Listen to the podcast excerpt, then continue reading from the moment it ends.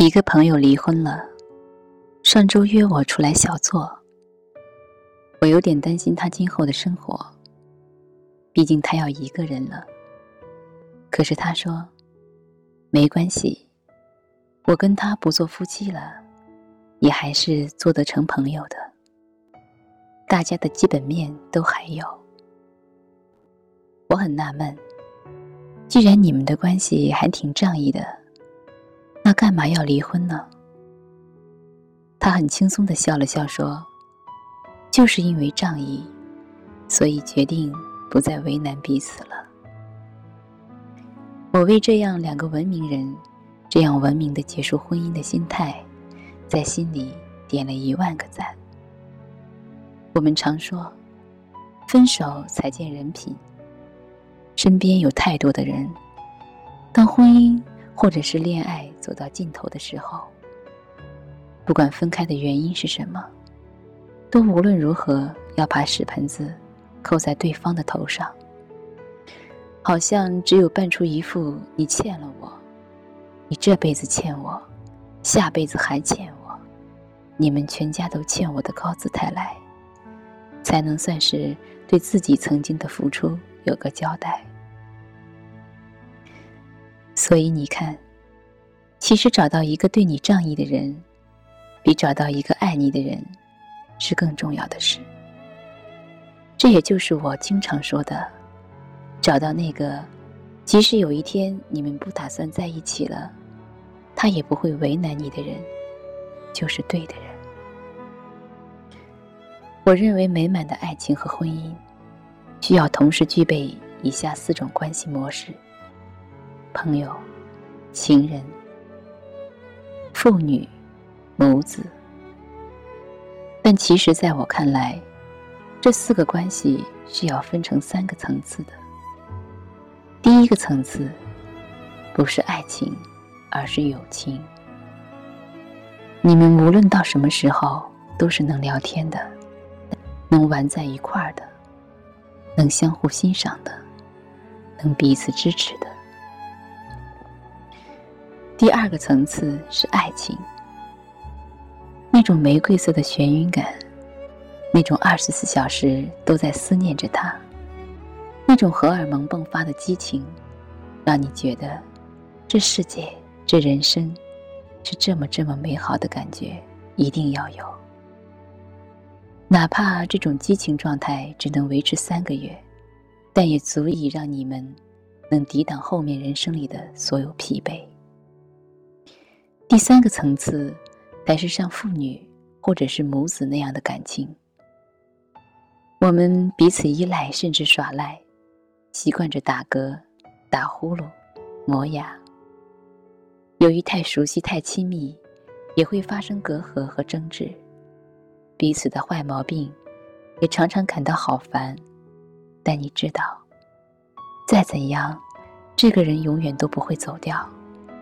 就像是你的永远不会抛弃你的家人那样，你对他也是如此。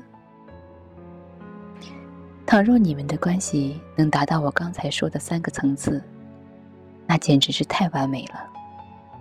可是，假如慢慢剥离，那我认为，一对情侣走到最后，无论是分开了还是在一起，最后剩下的，都应该是友情。不是爱情，更不是亲情。我们看到的那些过得好的晚年夫妻，到了最后，其实都只有一个模式，就是老伙伴儿，能手牵手散步、唠嗑，甚至出去旅游的那种老伙伴儿。所以，最好的爱情，不是从荷尔蒙开始，而是从。高质量的友情开始的。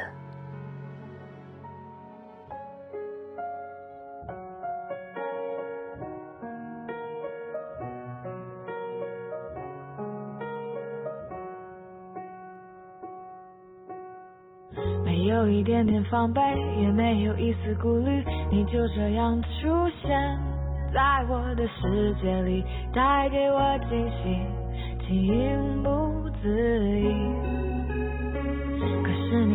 这样在我不知不觉中悄悄地消失。从我的世界里没有音讯，剩下的只是回忆。你存在我深深的脑海里，我的梦里，我的心里，我的歌声里。